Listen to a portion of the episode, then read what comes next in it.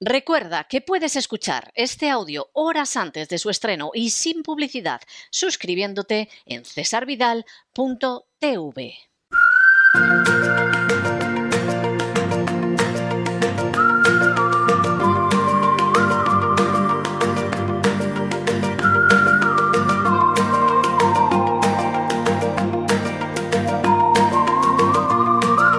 La economía que se fue con Roberto Centeno.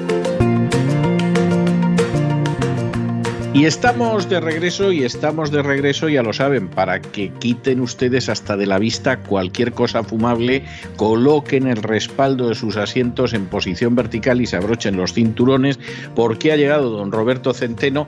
Esta sección del programa siempre está que arde y bueno, hoy se ve el humo a la distancia, como si estuvieran haciendo señales los apaches.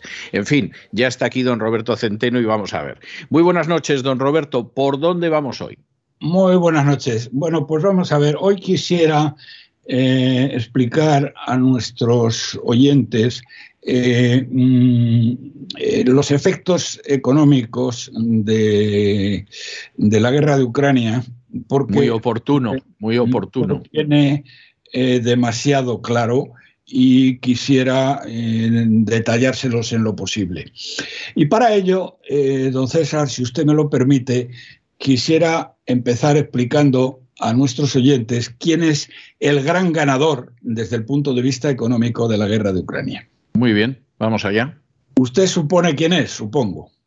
Me sospecho, pero quisiera oírle para, confirmarlo. Bueno, vamos a ver. El gran ganador, pero con una diferencia enorme, eh, de mm, la guerra de Ucrania eh, son los Estados Unidos. Sí, estoy convencido de lo mismo, sí. Eh, ¿Por qué? Bueno, porque ha subido el gas. Fíjense ustedes que el gas que, y, mejor dicho, han subido el petróleo y el gas. Estados Unidos eh, son exportadores eh, de petróleo y de gas, en primer lugar. Y en segundo lugar están los temas de defensa a los que luego me referiré. Pero fíjense, empiezo por el tema del gas. En, eh, primero el gas ha subido una barbaridad, pero mm, eh, eh, hay un problema adicional y es que hay una gran escasez, aunque mm, no entiendo muy bien por qué, porque los mm, gasoductos rusos están, digamos, están bombeando gas a toda máquina. Tan es así, tan es así, don César, que sorprendentemente, eh, es que los gasoductos de Ucrania están funcionando también a plena capacidad. Algo que no entiendo muy bien porque eh, eh, los rusos no lo han cortado y los ucranianos tampoco. Pero mm, lo, cual, lo cual no deja de ser significativo que no lo hayan cortado. Ya, ya, pero fíjese, más significativo por lo siguiente, porque mm, si dijera, bueno, es que los rusos eh, al igual que los gasoductos de Bielorrusia y, ah, eh, el de Polonia, etcétera, eh, y bueno, y luego el directo, por supuesto, el Nord Stream 1 que va a Alemania, bien, esos no los cortas. Pero es que el gasoducto, los gasoductos de Ucrania representan una renta muy importante para el gobierno de Ucrania. Y eso es lo que ya se entiende mucho menos. Porque eh, ellos cobran una tarifa de, tránsito, como es lógico, ¿eh? y eh, bueno, y los rusos siguen suministrando y eh, alguien me preguntaba esta mañana, ¿pero les siguen pagando la tarifa de tránsito? Y digo, hombre, supongo que sí, porque si no se la pagaran, cortarían, eh, cerrarían el grifo. Así que no se entiende muy bien. Bueno, pues a pesar de todo. No, no, vamos a ver, no se entiende y yo tampoco lo entiendo. ¿eh? O sea que yo es una de las cosas que me tiene absolutamente pasmado, que diría aquel. Sí, sí. Bueno, pues los rusos están mandando el gas y el petróleo necesarios, pero se ha creado una psicosis muy eh, grave. Y por otro lado, eh, Biden ya ha ofrecido y incluso les ha exigido a algunos países, en particular Alemania, que le compren gas a Estados Unidos, cosa que están empezando a hacer. ¿Sabe usted cuánto vale el gas norteamericano colocado en Alemania respecto al gas ruso? Y ilústreme usted, pero me imagino que por lo menos un 50% más caro. No, no llega a un 50, pero no llega. No se pase usted. 40%. O bueno, vale. un, Bien. un eh, redondo. ¿eh? Luego, eh, por lo tanto, en el tema del gas, los americanos se están inflando bueno, los americanos, quiero decir, las empresas gasistas norteamericanas. Sí, sí, porque le puedo asegurar que el precio de la energía aquí es terrible. Sí, vale. Esto, el, eh, pues calcúlese usted el que, el que es en Alemania, pero bueno, como lo sabemos. No, no, no, no, no, no, no, no, hombre, vamos a ver todo esto es relativo. El precio de la energía aquí en Estados Unidos es un precio elevado y la gente maldice, pero comparado con lo que es en Europa, vamos, esto es el mejor de los mundos. Pero claro, la gente no está acostumbrada a esos precios. Efectivamente. Bueno, pero luego después el hecho del precio del petróleo, al que le voy a dedicar eh, un tiempo, hoy el, el crudo Brent eh, que es el, crudo de referencia eh, para Europa, estaba, ha llegado a 104 dólares y luego ha bajado un poquito hasta 103, eh, que es una cifra, bueno, la mayor cifra en los últimos siete años. Y esto, fíjese, ha permitido a más de 300 empresas norteamericanas, a más de 300 empresas norteamericanas, reanudar la producción de los pozos de fracking, que los habían cerrado porque no le salían los números. Pero ahora le salen los números y el dinero por las orejas. Bueno, ¿Eh? ahora, ahora los números, vamos, le salen los números, las cuentas y, la raíz cúbica. Efectivamente. Por lo tanto, petróleo y gas, un chollo para los Estados Unidos.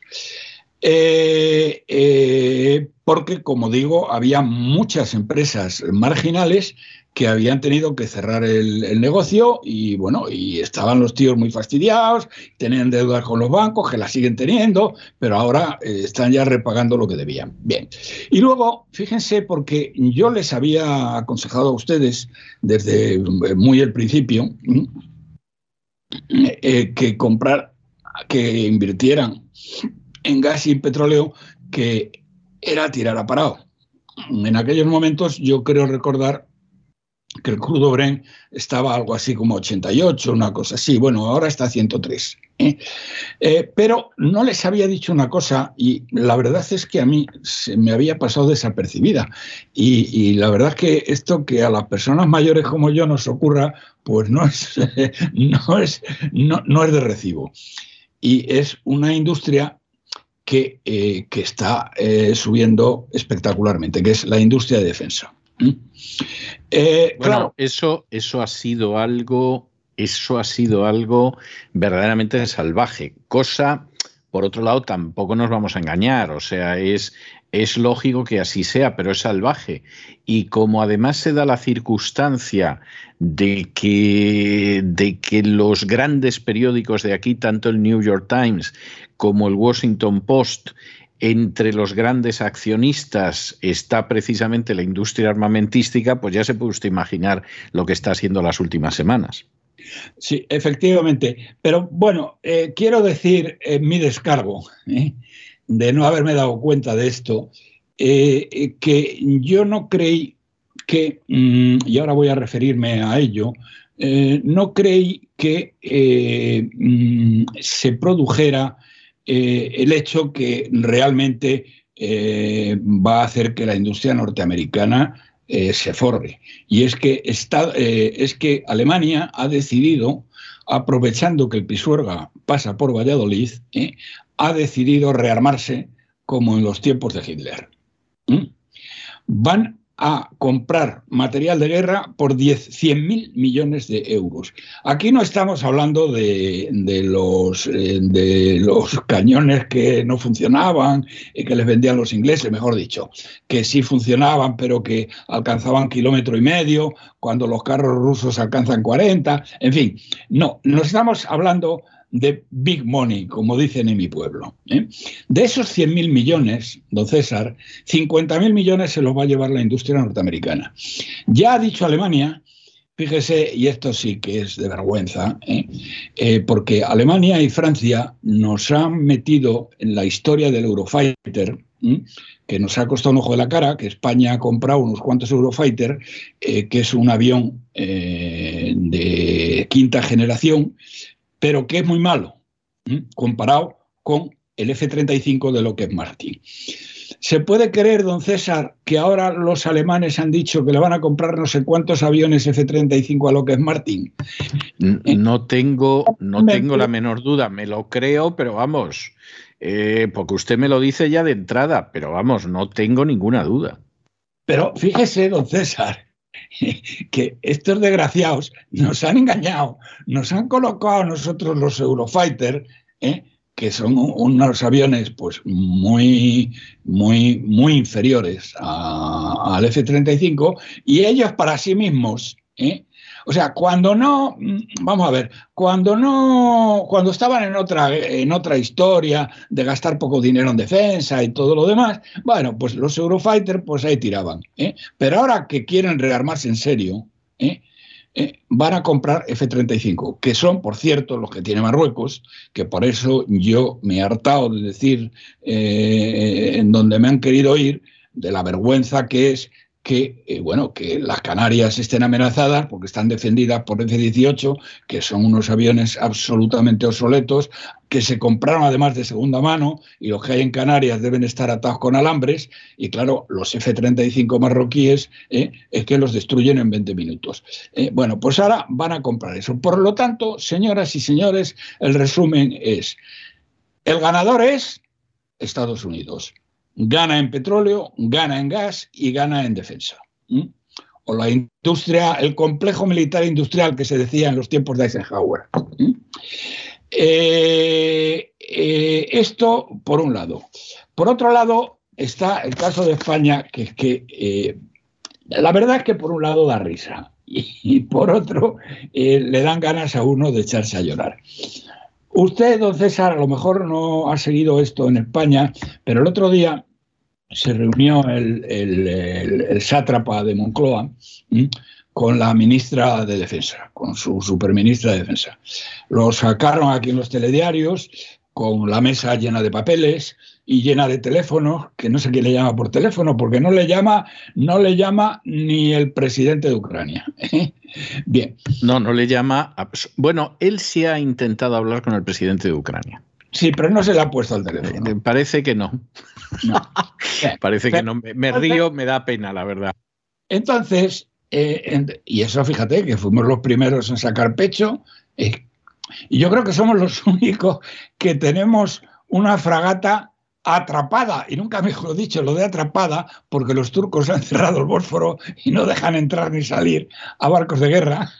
y tenemos un par de barcos atrapados que deben ser los únicos de Occidente que están atrapados en el Mar Negro. Claro, por mandarlos cuando no se sabe lo que se va a hacer. Es que, vamos a ver, me río por no llorar, porque verdaderamente esto es tristísimo. A todo eso, a unas horas apenas de que solicitara Vox que en el tratado de la OTAN, de la NATO, se incluyera Marruecos, y que votaran todos los partidos en contra, eh, perdón, se incluyeran no Marruecos, Ceuta y Melilla, y que votaran todos los partidos en contra de solicitar eso.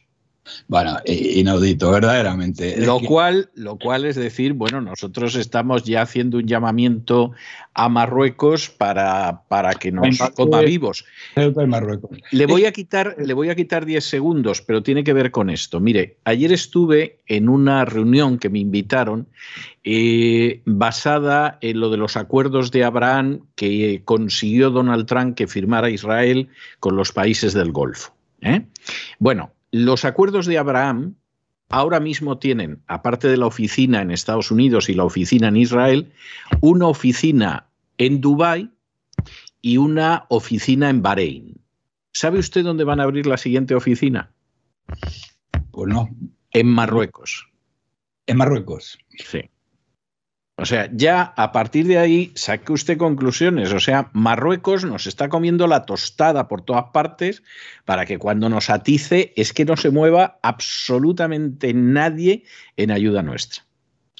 Bueno, verdaderamente, verdaderamente inaudito, inaudito. Pero bueno, sí, esto es que dan ganas de llorar, pero fíjese, sí.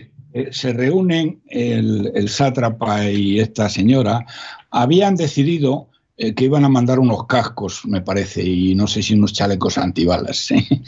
Pero eh, se trataba de la ayuda mayor que, va que, habían decidido los países de la Unión Europea.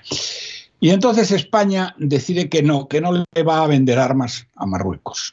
Igual que Chipre, me parece, Malta y Hungría, que no le venden armas, a, digo, a, Ucrania.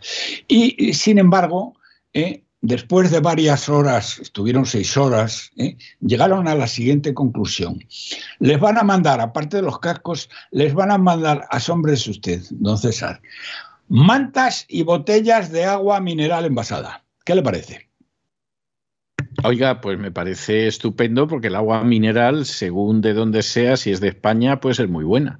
Hombre, sobre todo, efectivamente, de Solán de Cabras. Que, por ejemplo, sin ir más lejos. ¿Eh? Bueno, y seis horas reunidos para decidir que van a enviar mantas y agua mineral envasada, verdaderamente de carcajada. Y ya por eh, antes de entrar en, analizar lo que son las sanciones, eh, pero sobre todo la sanción principal, lo del SWIFT, eh, quiero dar una noticia que me ha dado esta mañana un amigo mío de Juan Carlos Bermejo, vamos, de que es de Ciudadanos. Bueno, ¿Sabe usted, don César, que eh, Zelensky, eh, el, el, el, el, presidente de Ucrania, eh, ha dicho que quiere entrar en la Unión Europea de inmediato? Sí. Sí. Eh, hay, no, eso no puede ser, porque lo que no puede ser, no puede ser, y además es imposible, pero es que además solamente hay nueve países que eh, apoyan eh, el tema y tendría que haber unanimidad, y hay 27. Es decir, que eh, solo 9 de 27 la aprobaría. ¿Y saben qué han hecho? ¿Sabe qué ha hecho Garicano? ¿Sabe quién es Garicano? Hombre, Maricano, sí, hombre, sí. Este es uno de los hombres de Soros en España. Ahí, ahí, el hombre de Soros, el hombre de Soros. Ha metido a Zelensky en la Unión Europea porque lo ha metido en el Partido Liberal. ¿Eh? Es decir, anda, anda, ¿qué, le parece? Anda, anda. ¿qué le parece? Ya está en la Unión Europea, en el Partido Liberal, eh, patrocinado por Garicano y Soros. Bueno, no, no me sorprende de Soros, porque yo sé cómo es Soros, y de en, eh, el maricano este eh, es que es de lo más baboso que yo conozco en relación a Soros, y mire que conozco gente babosa eh, en el sentido de adular, de colocarse de felpudo, pero bueno, lo de Maricano es tremendo. ¿Por qué él aspira a ser presidente de un gobierno de concentración nacional en España? O sea, él eh, sueña con ser el Draghi en España. No me lo puedo creer, no me lo puedo creer, pero bueno. Pues créaselo bueno, pues que se lo este, digo. Este, este imbécil, porque no se le puede denominar de otra manera, ¿eh? por su cuenta ha decidido que el señor eh, Zaleski eh, ya forma parte de la Unión Europea porque ha entrado en el grupo liberal, eh, que donde él debe tener mucha mano o incluso lo dirige, porque deben ser cuatro gatos. Así que nada, bueno, esto de aperitivo. Las, las, sanciones, vamos a ver, las sanciones mm, que han elevado. Ah, bueno, perdón, se me olvida una cosa. Porque es que, es que, todo, es que todo es de carcajada. ¿Qué es lo que han dicho? Eh, he dicho que el, el, sátrapa y su ministra habían decidido mandar mantas y botellas de agua mineral. Bien. Pero no solamente han decidido eso, han decidido una cosa que es peor todavía, que han dicho las armas eh, las vamos a mandar a través de la Unión Europea, que ya sabe usted que se van a gastar 600 eh, millones de pavos en comprar armas para, eh, para, para el gobierno ucraniano. ¿Mm? Bien, ¿Y qué, ¿y qué significa esto, don César? Pues que las armas que compre con 600 millones de euros eh, un 11% de los cuales son nuestros, es decir, un 11% de 600 serían 66 millones de euros, que serían nuestros, adivine usted ¿Dónde va a comprar la Unión Europea esas armas? Teniendo nosotros industria militar suficiente para poder haber vendido nuestras propias armas. ¿eh? No, me diga, no me diga que en Estados Unidos. No, lo van a comprar fundamentalmente, no, ahí, ahí no, lo van a comprar fundamentalmente en Francia y en Alemania. Bueno, bueno, bueno. ¿Eh? Es decir, que esto, mm, esto es lo de cornudo y apaleado. ¿eh? Es decir, no, nosotros no enviamos armas y estos dos mentecatos ¿eh? dicen, no, las armas se vehiculan a través de la Unión Europea.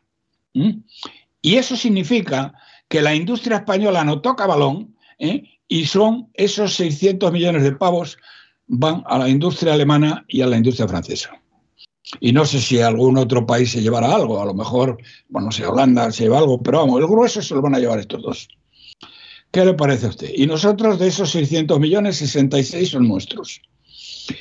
Bueno, eh, dicho esto, eh, que es una antología del disparate eh, inaudito, dentro, de las, dentro de las sanciones, la más importante de todas es la que eh, se hace referencia a sacar a, los bancos rusos de un sistema que se llama SWIFT, que es el, acrónimo de Society for Worldwide Interbank Financial Telecommunication. Es decir, esta es una sociedad de telecomunicaciones bancaria eh, a nivel mundial para casar eh, operaciones. Es decir, es un sistema global de pagos que eh, hay 11.000 instituciones financieras de 200 países.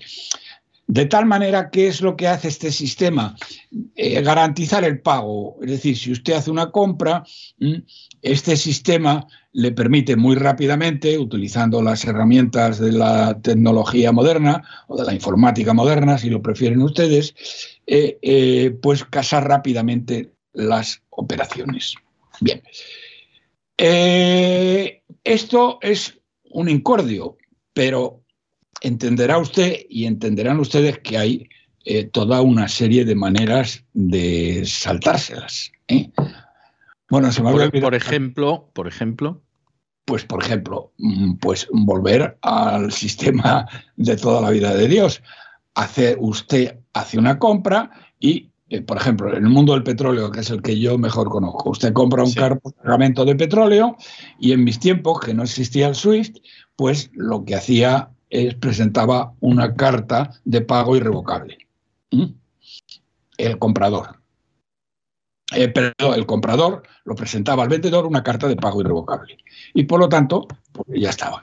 Y de esa manera se puede hacer. Se puede hacer perfectamente. Eh, hombre, vamos a ver, no es tan rápido ¿eh? como tocar a una tecla, ¿eh? porque, bueno, es un poquito más complicado, pero vamos, tan complicado como mandar un fax. ¿eh? O sea que no, a través de un fax también, y luego entre los grandes bancos, bueno, pues ahí hay un fair play. Es decir, por ejemplo, ahora mismo, los rusos están vendiendo gas a Alemania a través de varios gasoductos, ¿no? Bueno, se lo están vendiendo no al gobierno alemán, se lo están vendiendo, bueno, primero, no es el gobierno ruso, es Gazprom, eh, que pertenece mayoritariamente al gobierno ruso, aunque tiene muchos accionistas privados, eh, entre ellos un servidor, eh, y le vende el gas a los alemanes, a las compañías gasistas alemanas. Bueno, entre ellos hay la suficiente confianza y bueno, pues no necesitan el SWIFT porque los rusos no van a dejar de mandar el gas porque saben que estos no van a dejar de pagar. Es decir, en pocas palabras, que el SWIFT, que es eh, la bomba nuclear de las sanciones, ¿eh? Eh, mm, lo, que, lo que hace es eh, hacer más engorrosos determinadas transacciones. Hombre, le puede complicar mucho la vida a una persona desconocida. Es decir, si usted, don César, es un exportador de uva de mesa español y lo quiere mandar a Rusia, eh, a no sé quién, pues hombre, lo tiene muy complicado sin el sistema SWIFT, porque a usted no le conocen, el exportador ruso, a no ser que sean amigos de toda la vida, ¿eh? a usted no le conoce el banco, no sabe si usted va a pagar o no va a pagar o qué sé yo. Es decir, a las transacciones de gente mm, eh, no conocida entre ellas, eh, le puede complicar el tema porque le obliga a una serie de prerequisitos. No, me paga usted por adelantado, me paga usted con no sé qué, ¿eh? pero lo que son las grandes transacciones, y me estoy refiriendo, por ejemplo, a transacciones del gas, que son transacciones de miles de millones, pues hombre, eh, es evidente que Gazprom, que es, socia además de estas compañías alemanas, pues no tiene ningún problema en suministrar el gas porque sabe que le van a pagar. Y lo mismo ocurre con el tema del petróleo. ¿Qué les quiero decir con esto al final del día? Al final del día, las sanciones eh, le tocan las narices a, Rusia, pero no le complican eh, relativamente. Aquí el problema mayor han sido... Ni siquiera las sanciones contra los bancos. Ni siquiera. Es que estas son las sanciones contra los bancos. Hombre, vamos a ver. Vamos a ver. Le han congelado le han congelado, por ejemplo, al Banco de Rusia, que no sé la legalidad que tiene eso, las reservas que tiene fuera. Sí. bueno, eh, tampoco creo que eso le preocupe demasiado. A Putin le deben haber congelado la mansión que tiene en la Zagaleta de Marbella. ¿eh? cosa que le debe tener muy preocupado. ¿eh? Bueno, y, no estoy, no estoy seguro ni siquiera de que esté a su nombre. o sea, no estoy ni siquiera seguro de que esté a su nombre. Tenía un apartamento hace años, tenía un apartamento cerca de Marbella. No, esto es, esta, esta ya no es. esta es una finca. Eh, vamos, no una finca. Es la Zagaleta es una urbanización de lujo eh, que está eh, hacia la montaña en Marbella y, que hay, hay casoplones, es decir, no, no, no, son, no es una finca, pero sí puede ser una mansión de 2.000 metros cuadrados y de 10.000 metros cuadrados de jardín. ¿eh? Una cosa de ese tipo, me estoy refiriendo. Pero fíjese, fíjese, en España no tiene ningún problema. Eh, hay una lista muy grande de sanciones. ¿eh? La Unión Europea ha hecho una lista muy grande porque eso, como son unos burócratas, eh, estos tíos, pues eso se le da fenomenal, hacer una lista muy grande. Y España no tenía nadie para, hacerlo. Y entonces se lo ha encargado a un fulano, ¿eh? El, vigilar. Entra la risa, don César, no puedo evitar. Ya lo veo, ya lo veo. Eh, don César, España le ha encargado a un tío solo que no tiene equipo ni tiene nada, el que vigile el tema de que se cumplen las eh, digamos, eh, eh, las sanciones contra Rusia. ¿Qué le parece a usted?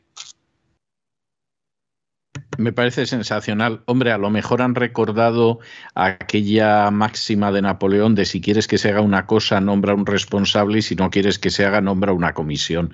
Pero yo creo que aquí ha sido que, que no, no están por la labor. Pero vamos a ver, es que, es que para eso tendría que haber un grupo de personas. No, no, no tengo duda. Ministerio de, Exteriores, por ejemplo, y luego con ramificaciones en todos los ministerios, porque esto afecta a todos los ministerios, en el Banco de España, por ejemplo. ¿eh? No, pues un señor con su bigote, ¿eh? que debe ser amigo de no sé quién y que no tiene, eh, bueno, debe tener secretaria, pero no tiene equipo ni tiene a nadie, es él solito es el que va a vigilar las, en fin. Y usted, y usted eso lo atribuye a que no quieren en absoluto hacerlo. No, que eh, son, unos mantas. No, no, no, no, que no tienen a nadie. Que, no tienen a nadie y han querido poner ahí a no sé quién y a ver cómo cubren el expediente. Y no, no es que no lo quieran hacer, si es que, no, no, bueno, la verdad es que uno no sabe ya, ya, ya que puede ser, efectivamente. Si es que no quieren hacerlo o no saben hacerlo, o ambas dos, que diría un amigo mío. O ambas dos, sí. Bien, vamos a, vamos a seguir con la parte eh, importante porque esto ya afecta a las cosas de comer. Lo otro, pues es un poco de chiste. Vamos a ver. Eh, el petróleo ya es un bicho de otro pelaje al SWIFT y a todo lo demás. Rusia queridos amigos, querido César, es el principal suministrador de petróleo y de gas de Europa. No está utilizando este arma para nada, como hemos señalado al principio, están funcionando todos los gasoductos, etcétera, pero aquí, amigo mío, como en todas las cosas de la economía, lo que cuentan son las expectativas. Y cuando se han lanzado eh, unas expectativas de que, que, la guerra puede durar y tal y cual, cosa que no va a ser así, porque, eh, claro, ahora se están rasgando las vestiduras. Hace dos meses aproximadamente, eh, la inteligencia norteamericana calculaba que la invasión de Ucrania le iba a llevar a Rusia entre tres y cuatro semanas. Entre tres y cuatro semanas. Bueno, llevamos seis días y como esto no se ha acabado y parecía al principio que iba a ser como relámpago, eh, pues está durando más, pues eh, en fin, las expectativas se han disparado. El resultado de ello es que el crudo Brent, que eh, hoy ha alcanzado su máximo de siete años, ha subido un 6% hasta alcanzar los 104 dólares, ha subido ya un 20% en un mes y un 52%, don César, en tres meses. La OPEP y Rusia se reúnen esta semana para discutir la producción de abril. Y hoy, precisamente hoy, se reúne la Agencia Internacional de la Energía, eh, ha convocado una reunión extraordinaria para discutir el impacto de la invasión de Ucrania en el suministro de petróleo y ver qué pueden hacer para estabilizar los mercados. La verdad es que, eh, bueno, pueden hacer eh, muy poco, porque aquí lo que cuentan son las expectativas. Morgan Stanley, que es el principal banco de negocios norteamericano, eh, señalaba ayer que la prima de riesgo en los precios del petróleo es probable que permanezca en los próximos meses. Y decía otra cosa, que incluso pequeñas interrupciones pueden tener un enorme impacto en los precios. Morgan Stanley decía que el crudo Brent eh, estimaba que la media para el segundo trimestre sería de 110 dólares, ¿eh? frente a 100 que vaticinaba hace una semana, pero que había posibilidad de que llegara a 125 dólares. Don. Bien, eh, eso es algo tremendo. Por cierto, a todo eso, yo no sé cómo pretenden con ese precio del petróleo doblegar a Rusia. Bueno, efectivamente, es, lo que e, este es el tema, porque fíjate que Rusia en el tema del petróleo y del gas es que ni ha pestañeado. También quiero decir una cosa, ¿eh? Eh, todas las medidas de sanciones contra Rusia, ninguna, ninguna ha ido, ¿eh? o casualidad, que diría usted, ¿no? Ninguna ha ido eh, no hay ninguna que pueda afectar a la producción de petróleo y de gas rusa. ¿Mm? Qué casualidad, ¿verdad, don César? Sí, qué casualidad. Muy, muy casual, muy casual. Una casualidad muy casual. Bien. Entonces, eh, mm, eh, el, problema está, por lo tanto, tal como, están, como lo define Morgan Stanley, porque en la reunión de la OPEP, les quiero decir una cosa que no se dice aquí. Eh, todos los países europeos están eh, a favor de Ucrania y en contra de Putin.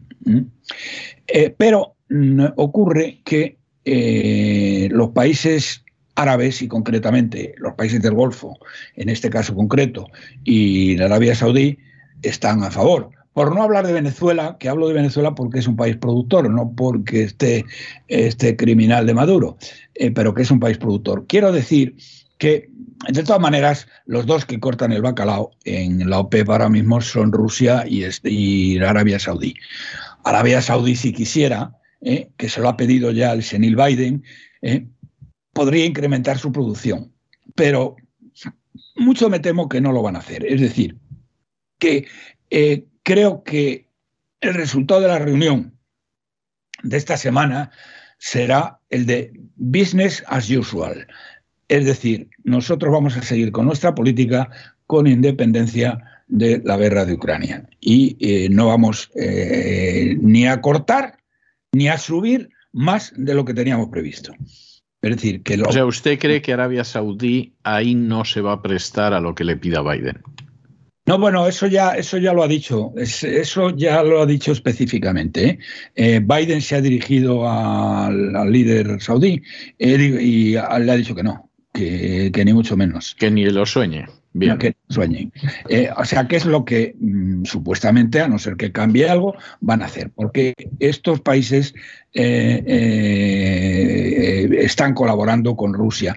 Por ejemplo, por ejemplo, eh, ¿Ha visto usted eh, y han visto ustedes cómo una de las medidas que se ha tomado es cerrar el espacio aéreo de Europa a los vuelos eh, procedentes de Rusia y con destino a Rusia?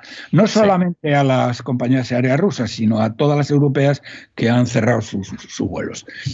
Bien, bueno, pues esto que en principio puede parecer un, bueno, pues esto es un problema, qué barbaridad y tal, es que es una, una chorrada, don César, es una gilipollez. Porque, ¿qué han hecho los rusos? ¿Mm? Los rusos han cogido, o sea, un señor que quiera ir ahora mismo desde Moscú a París, ¿Mm? a pasar el fin de semana con la novia. ¿eh? Bueno, no puede hacer el, el trayecto Moscú-París, pero hace Moscú-Dubái, Dubái-París. Los Emiratos y eso sí lo saben ustedes, o casi todos lo saben, tienen unas líneas aéreas absolutamente impresionantes. ¿eh? No, yo le puedo decir que son las mejores del mundo. Yo, pues yo no he tenido un vuelo en mi vida como volando con Emiratos. Con Emiratos, pues sí. O sea, le pues puedo decir que es algo que, que, no. Pero vamos, es que pues ni de lejos, ¿eh? Pues eh, se han puesto, bueno, no es que se hayan puesto, no tienen por qué ponerse.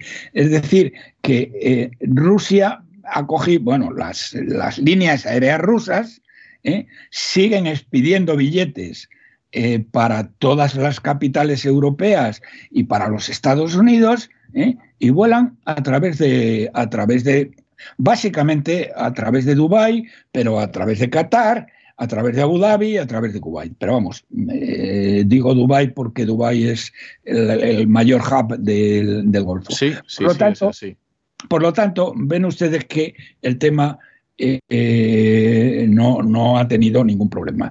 Y de nuevo digo, el tema del suministro no está amenazado porque Rusia no ha movido una ceja y parece que no va a mover una ceja en ese sentido, a pesar de que, como dice la prensa española, Putin está loco.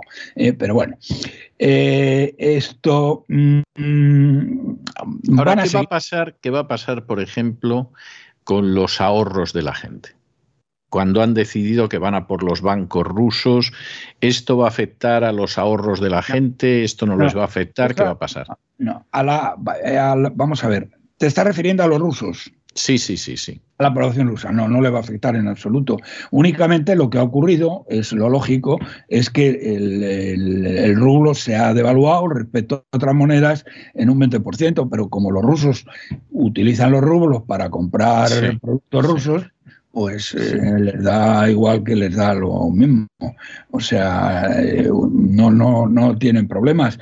Únicamente la gente se ha precipitado a, sacar billetes y tienen que hacer colas en los cajeros automáticos. Yo ya les había advertido eh, que sacaran ustedes dinero en liquidez, que se pusieran ustedes en liquidez y tuvieran liquidez en casa para subsistir 30 días.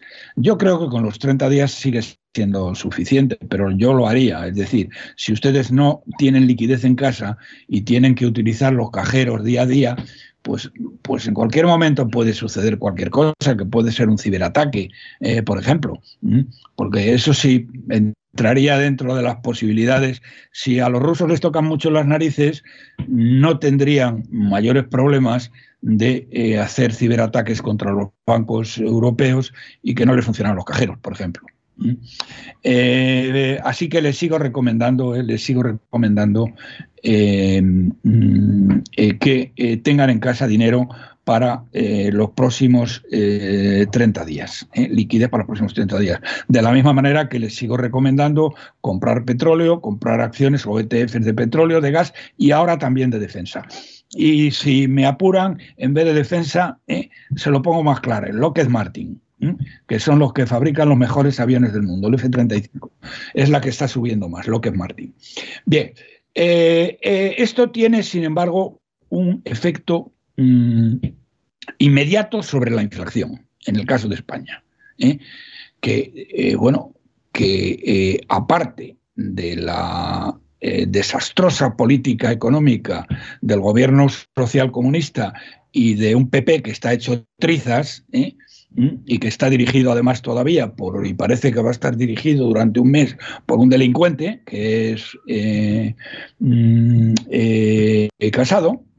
Que por cierto me dicen que el problema grave, grave que hay es dónde lo colocan. Estuve, estuve ayer hablando, no, no, si no lo digo que lo justifique, le estoy diciendo lo que hay, pero estuve hablando ayer con gente que lo conoce, está muy siguiendo muy de cerca la situación y me contaban que, bueno, por supuesto que había que sacarlo enseguida, o sea, los comentarios que usted ha podido hacer con mayor vehemencia en los últimos años, esta gente pues los contaba, pero ahora que a buenas horas mangas verdes. Y entonces, una de las cosas que me decían, además gente que lo conocía, etcétera, etcétera, y demás, pero una de las cosas que me decía es que eh, están viendo ahora, o sea, el mayor problema que ahora tiene el Partido Popular, o uno de los mayores, es ver qué le dan porque efectivamente no le van a dejar ahí a la intemperie. Esto, esto es gordo, ¿eh? esto es gordo, pero esto hay. Ahora, ahora hablaremos de eso, si le parece, ¿eh? pero quiero, quiero terminar el tema de cómo esto influye sobre España. Bueno, primero sobre la inflación. Han visto ustedes que somos líderes de la inflación de toda la Unión Europea el 7,4%. El Banco de España, no, mejor dicho, Funcas apuntaba al 7,1%. 7,4% en, el mes de febrero. Lo cual es una auténtica salvajada, porque fíjense, por ejemplo, los pensionistas, ¿eh? pues les han incrementado y han sacado pecho para explicarlo, les han incrementado las pensiones del 2% y les está subiendo el coste de la vida al 7,4%. Eso si hacemos como que nos creemos que el 7,4% es de verdad lo que ha subido el coste de la vida, que sabe usted que no es Efectivamente, no, no, yo sé que no es así, la gente que tiene que ir al supermercado sabe de sobra que no es así. Pues eh, fíjese en el tema, pero es que eh, ese es el efecto inmediato. Pero el efecto siguiente es que van a ser las subidas de tipos de interés mucho más rápido de lo que se pensaba. Y las condiciones de financiación van a ser mucho más estrictas. Fíjese, don César, lo que le estoy diciendo. España es el país más endeudado de, Europa. ¿Eh? Necesita este año 250.000 millones de euros, que se dice bien y pronto, para seguir, eh, para no hundirse, para no suspender pagos. ¿eh? De ellos, 90.000 en deuda nueva y el resto en para refinanciar vencimientos de deuda. Si, como le estoy diciendo, esto va a traer como consecuencia la, guerra de Ucrania, va a traer como consecuencia mayor inflación, esta mayor inflación va a afectar a la subida de los tipos de interés y a unas condiciones financieras más estrictas en los mercados. Es decir, con esto, eh, España, lo que le cae sobre España es la mayor inflación de Europa y mucho menos crecimiento. Y ahora le digo, la sociedad IH Market, que son que hacen estudios económicos muy serios, decía el otro día que la economía española había, la actividad económica, eh, había caído un 13%, don César, en el mes de enero un 13%. Señoras y señores, eso es una barbaridad. No tiene nada de particular que hubiera caído. No, pues, es, una animalada, vamos. Alemania, como dije la semana pasada, ha entrado en recesión. ¿eh? Pero es que el 13% es que eso, mm, bueno, no hay por dónde cogerlo. Y todos los datos que tenemos de los distintos sectores, del sector industrial, del sector servicios, etcétera, porque otra de las consecuencias que está teniendo sobre España en concreto eh, la guerra de Ucrania es que la gente se mueve menos, mm, vuela menos, eh, sale menos de su casa.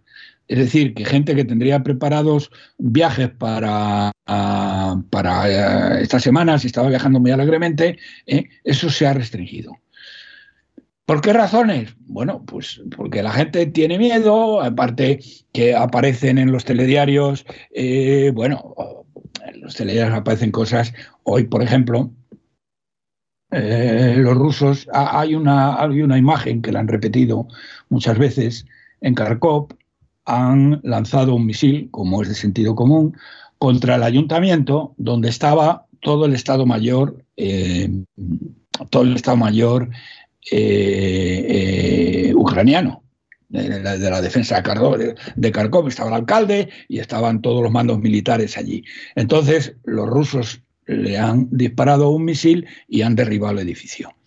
Bien, bueno, pues esto sale y dice, ¡ay, los rusos que están atacando objetivos civiles, eh, el ayuntamiento que está en el centro de la ciudad, no sé qué, no sé cuántos, luego sacan los bomberos sacando a los muertos y no sé qué. Y dice, pero bueno, coño, pero ¿a dónde van a lanzar los misiles? Es decir, si los rusos se están acercando a Kharkov, que es lo que tratan de hacer, como van a tratar de hacer con, con Kiev, ¿eh?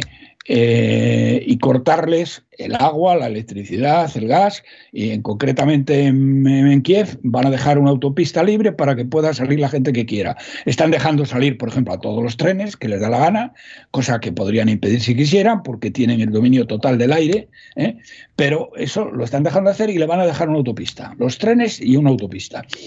Eh, y aquí eh, los rusos han cogido y han dicho, bueno, pues vamos a ir a por, a por objetivos militares. Se han cargado ya unos mil ciento y pico objetivos militares, que es casi el 50% del potencial militar de, Rusia. Pero bien, volviendo a España, eh, perdón, de Rusia, de Ucrania. Eh, volviendo a España, pues nos encontramos con la peor situación del eh, que la gente nos está dando cuenta, porque, bueno, porque ahora como estamos con que si el PP, con que si la guerra de Ucrania, y que salen los telediarios, lo que no está saliendo en los telediarios es lo que, es, lo que sube el coste de la vida, ¿eh? y bueno, y cómo se está cayendo eh, cómo, está, disminuyendo el crecimiento, una barbaridad. Eh, mañana supongo que tendremos el dato, eh, bueno, seguro, mañana tenemos el dato de, población activa, que bueno, que es un dato que muy falsificado, pero saldrá también el de mm, afiliación a la seguridad social, que es en el que hay un poco que fijarse. Y ya veremos a ver qué es lo que ha pasado con el empleo. Y esto es, esto es realmente mm, lo que está ocurriendo y que va a ir a peor, porque antes les he leído una cosa que, fíjese, don César, aún suponiendo que en el plazo de una semana, diez días, dos semanas, acabe la guerra de Ucrania, ¿eh? Mm, lo que decía Morgan Stanley, que la prima de riesgo, concretamente, lo tengo aquí, la prima de riesgo en los precios del petróleo es probable que permanezca en los próximos meses. Es decir, que aunque se acabe la guerra de Ucrania, el precio del petróleo, según Morgan Stanley, va a continuar alto o muy alto. Es decir, la inflación va a continuar alta o muy alta. Aunque fíjese, don César, que este 7,4% ha sido debido a, desde luego al petróleo, pero ha sido debido a alimentos frescos, a, bueno, a toda una serie de productos que no tienen nada que ver directamente con el petróleo. Lo tienen indirectamente, pero no directamente. Es decir, que eh, con esto que les estoy diciendo, la situación económica de España se está agravando de una manera brutal desde primero de año. Todavía no somos conscientes de ello, pero pronto lo vamos a ser, aunque ustedes necesariamente tienen que ser conscientes en sus bolsillos, ¿eh? por lo que les cueste la compra. Y, mm, y eh, la situación de de empobrecimiento de las familias y eh, porque bueno estos miserables lo que quieren es subir impuestos que por cierto es lo mismo que quiere es lo mismo que ha hecho la política fiscal del, del, eh, sátrapa de Moncloa que quiere subir los impuestos eh, y el impuesto de patrimonio es la misma la misma la misma que Feijó ha hecho en Galicia que ha empobrecido Galicia de una manera tremenda. Eh, no sé si llegué a decir aquí, pero si no lo repito ahora, de nuevo, eh, según Funcas, en el año 2010 en Galicia mm, que fue cuando más o menos empezó a gobernar él, eh, el PIB per cápita de Galicia era el 88% del PIB nacional. Ahora, don César, es el 82% del PIB nacional. Es decir, el señor, mm, el señor eh, Feijó, aparte de fotografiarse en su yate con los, mm, los, narcos más importantes de Galicia, ¿eh? Eh, bueno, ha empobrecido a la población de una manera tremenda y además, y además digamos que ha incrementado la desigualdad, porque hay algunas zonas de Galicia que se han desarrollado mucho más y otras que se han empobrecido mucho más. Es decir, que la diferencia inter territorial la ha incrementado. Y dicen de este tío que es un buen gestor. Verdaderamente eh, no hay por dónde cogerlo. Bueno, don César, termino muy rápidamente. Muy rápidamente, eh, si me da cinco minutos. Mm, Vamos, de mil amores se los doy, o sea que, que tranquilamente, tómeselos. Bueno, muy rápidamente. Esto, la semana pasada, eh, unos unos amigos de un bufete de abogados muy importante con los que tengo relación, me dijeron que no entendían en absoluto cómo Isabel Díaz Ayuso estaba a la defensiva en vez de estar a la ofensiva. Porque jurídicamente ella tiene todas las de ganar. Puede eh, procesar o pedir el procesamiento, según ellos, por falsedad, injurias y proposición para el delito Mm, eh, contra eh, Casado, contra Egea y contra Bolaños. La proposición para el delito se refiere a el tema del intercambio, un intercambio canallesco y un acto de traición que claro, cuando usted me dice que le preocupa el futuro de este canalla, de este traidor y de este miserable, de este vil de Casado, es que yo me echo las manos a la cabeza, pero ¿cómo nos va a preocupar el futuro de este hijo de Satanás que le ha cedido el Tribunal de Cuentas, señoras y señores. Acuérdense ustedes que esto ha sido hace, hace nada, hace menos de un mes. Le ha cedido el Tribunal de Cuentas al sátrapa guerra civilista de Moncloa, es decir, al Partido Socialista y a los de Podemos, le ha cedido el Tribunal de Cuentas a cambio de un papel eh, en el que acusaba, sin firma, de una serie de delitos a Isabel Díaz Ayuso. ¿Eh? Le ha cedido el Tribunal de Cuentas. Eso, ¿eh? según nuestros juristas, es una proposición para el delito y es un ilícito penal. Entonces no entendían que esto fuera así. Yo ya lo sabe usted, don César, le he hecho llegar a Isabel Díaz Ayuso una nota que me habían preparado esta gente explicándole cómo tenía, eh, que, cómo tenía que actuar. Es decir, diciéndole, mire usted, señora Ayuso, usted no puede, mm, no puede quedarse, o sea, desde un punto de vista jurídico, lo que está haciendo usted es una estupidez eh, monumental, porque usted está a la defensiva en vez de estar a la ofensiva, que es lo que tendría que hacer. Porque la ofensiva la hace usted, pero verbalmente, como hoy, que le ha dicho a Casado que le pide le ha dicho a Casado en su cara que le pide que echen del PP a todos los que han estado espiando a ella y a su familia. Pero claro, es que eso no es, Isabel, no es el problema, no es que tú le digas en la cara a este miserable que le entra por un oído y le sale por el otro eso. El problema es que, es que le, le, lleves a los tribunales y le sientes en el banquillo. Eso es lo que te están diciendo los mejores juristas de este país, los mejores penalistas de este país. Lo que tienes que hacer es dejar de poner a parir, que me parece muy bien, perdón, me parece muy bien que los pongas a parir y que le digas esas cosas a la cara a este miserable, ¿eh? pero eso no es suficiente. Eso puede ser necesario, pero desde luego es manifiestamente insuficiente. Lo que tienes que hacer es presentar una querella penal contra estos tres tiparracos y contra cualquiera de cualquier otro partido eh, que te acuse de esto. El otro día ah, salía un mierda en la televisión, bueno, tenía la cara tapada, no sé muy bien quién era, un tío de izquierda, que acusaba, la acusaba de, bueno, pues eso, de que había ayudado a su hermano, eh, de, de prevaricación, de no sé qué, de no sé cuántos. Y claro, ¿Qué es lo que hace Isabel Díaz Ayuso? Se limita a desmentirlo, pero es que no es eso, Isabel. Tienes que ir a por ellos. ¿eh? Y termino con una última cuestión que me preocupa mucho. ah, bueno, quiero decir una cosa. Sí, quiero decir una cosa. Me contestó, eh, por, eh, digamos, por parte interpuesta, Miguel Ángel Rodríguez. y después de dar las gracias muy cariñosamente, eh, dijo que eh, me dijo una cosa que eh, yo me parece impropia de una persona de este calibre, porque lo que me dijo es que no iban a, en vez de hacer lo que decían este grupo de juristas y que yo les trasladé, que en vez, de, en vez de procesar a estos tíos, que no iban a hacer nada jurídicamente. ¿Y cuál era la razón? Que don César se va a quedar usted pasmado de lo que me dijo su amigo Miguel Ángel. Bueno, mi amigo no, le conozco, ¿eh? pero, pero dígame, dígame. sí, dígame. Lo que me dijo que no lo iban a hacer porque como Isabel era inocente, ¿eh? Eh, la fiscalía la iba a bueno, la iba a, considerar inocente y por lo tanto no iba a seguir adelante con el tema. ¿Y eso qué tiene que ver con lo otro? No, no, eh, no, tiene que ver que me parece, me parece una actitud absolutamente mm, inaudita. Porque eso por eso, por eso se lo digo. O sea, ¿qué tiene que ver que ella sea inocente con, que, no continúe la acción? Que no continúe la acción, efectivamente. Ahí, ahí está.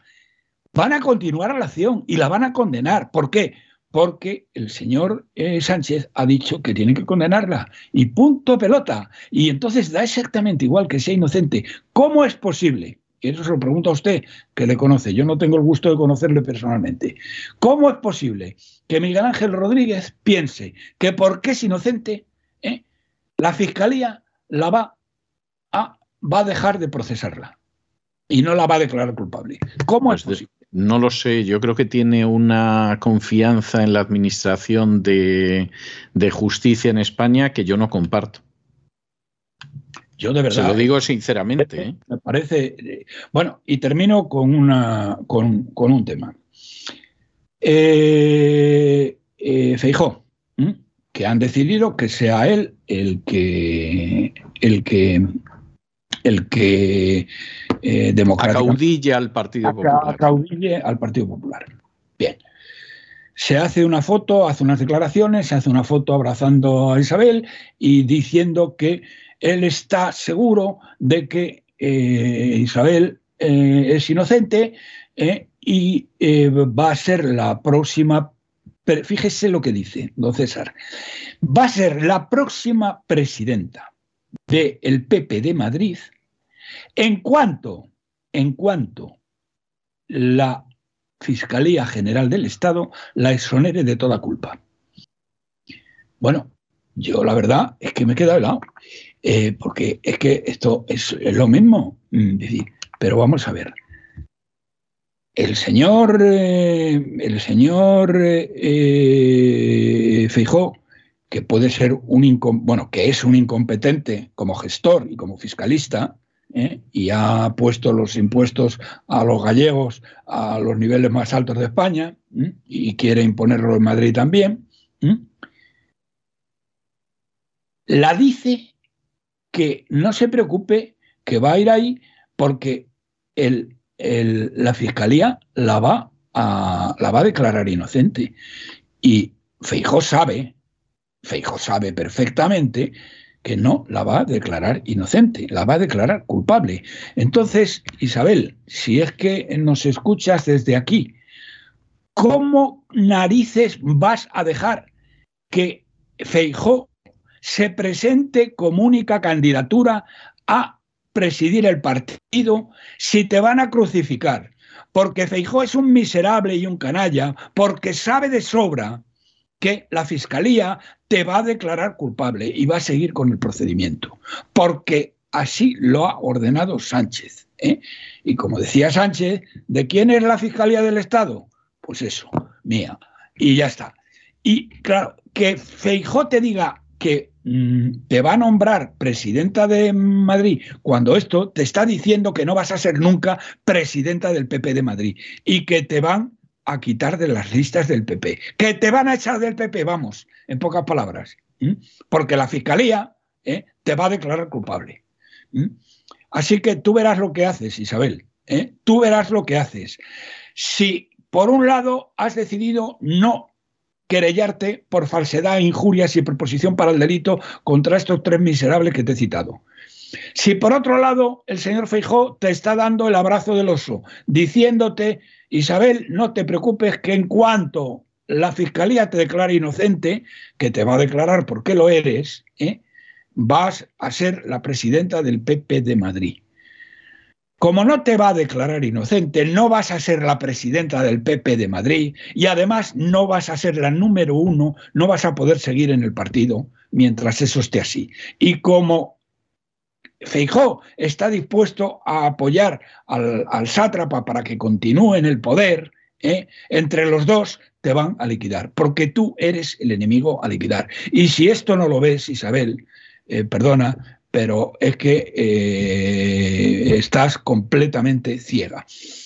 La fiscalía, repito, la fiscalía te va a declarar culpable, aunque seas inocente, y por lo tanto ni Miguel Ángel tiene razón diciendo que no os querelláis porque te van a declarar inocente, porque te van a declarar culpable y no te van a hacer presidenta de la Comunidad de Madrid porque Feijó te ha dado una puñalada por la espalda, aunque tú no te hayas dado cuenta. ¿eh? diciéndote que te hará presidenta de la Comunidad de Madrid en cuanto él, eh, en cuanto la Fiscalía te declare inocente, porque no te va a declarar inocente. Y por la misma regla de tres, no podrás ser la número uno, ni la número dos, ni nada, ¿eh? y te expulsarán del partido. Ahora tienes la oportunidad de presentarte ¿eh? y de disputarle a, cara de perro, que es como lo debes hacer, porque es un miserable que te está engañando, que te haya dicho lo que te ha dicho no es de recibo. ¿Eh? Preséntate contra él. Y si no te presentas contra él, te estás suicidando. Y esto es todo lo que quería decir, don César. Pues yo creo que dicho queda, o sea, no, la cosa no tiene más vuelta de hoja. Eh, me parece que es evidentísimo lo que hay y, en fin, no puede ser más claro. ¿eh? Eso es algo que está, verdaderamente está clarísimo. Es algo más claro que el agua, vamos. En fin, de, yo le voy a dejar hoy con una pieza muy bonita de música rusa que se llama Dos Guitarras y aunque aquí hay mucha más gente que está tocando la guitarra y parece que más bien el violón. Pero, pero, en cualquiera de los casos yo le voy a dejar con, con esa música, don, eh, don Roberto, y nos encontramos la semana que viene. Vale, Perfecto. Hasta la semana que viene, si Dios quiere a todos. Un abrazo muy fuerte. Y con esta música maravillosa de las dos guitarras, una canción de gitanos rusos, por cierto, y realmente muy hermosa, con una cadencia extraordinaria, hemos llegado al final de nuestra singladura de hoy del programa La Voz. Esperamos que lo hayan pasado bien, que se hayan entretenido y por supuesto que hayan aprendido dos o tres cosillas útiles con seguridad más. Y los emplazamos para mañana Dios mediante en el mismo lugar y a la misma hora. Y como siempre nos despedimos con una despedida sureña. God bless you. Que Dios los bendiga. El programa La Voz es una producción de Artorias Incorporated y al amparo del derecho a la libertad de expresión no se hace responsable de las opiniones vertidas en el curso del mismo.